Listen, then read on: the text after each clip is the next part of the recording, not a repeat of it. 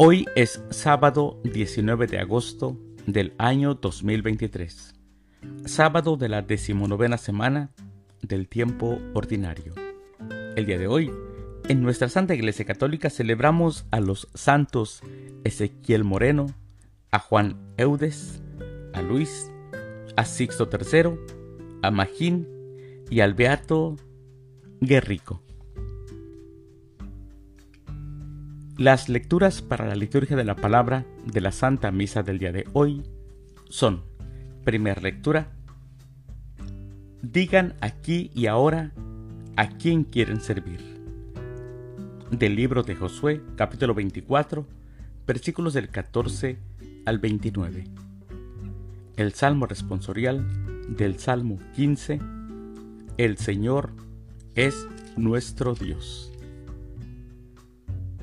Aclamación antes del Evangelio. Aleluya, aleluya. Te doy gracias, Padre, Señor del cielo y de la tierra, porque has revelado los misterios del reino a la gente sencilla. Aleluya. El Evangelio es de San Mateo. Del Santo Evangelio según San Mateo, capítulo 19, versículos del 13 al 15. En aquel tiempo le presentaron unos niños a Jesús para que les impusiera las manos y orase por ellos. Los discípulos regañaron a la gente, pero Jesús les dijo, Dejen a los niños y no les impidan que se acerquen a mí, porque de los que son como ellos es el reino de los cielos. Después les impuso las manos y continuó su camino. Palabra del Señor. Gloria a ti, Señor Jesús. Los niños, mis hermanos, en la sociedad judía de Jesús, no representaban algo importante, como lo es ahora los derechos de los niños son una reflexión actual. Los derechos de los niños apenas tienen poco tiempo que se establecieron en la ONU. En los tiempos de Jesús, era uno de los sectores más vulnerables. Y eso lo vemos o lo escuchamos en los Evangelios.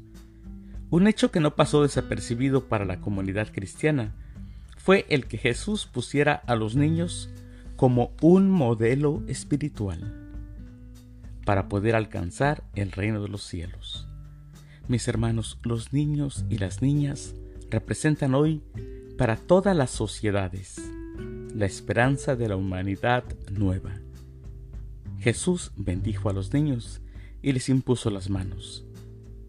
El reino es para los que son como ellos, como los niños, con sus sueños, con sus ilusiones, con su inocencia, con sus fantasías con sus modos sinceros de hablar de Dios como un amigo y de hablar de Dios como un Padre amoroso.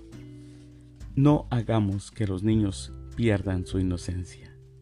Nunca, mi hermano, nunca le robes la inocencia a un niño. Es un pecado muy grande y muy grave. Mis queridos hermanos, les deseo que tengan un excelente sábado y que Dios los bendiga.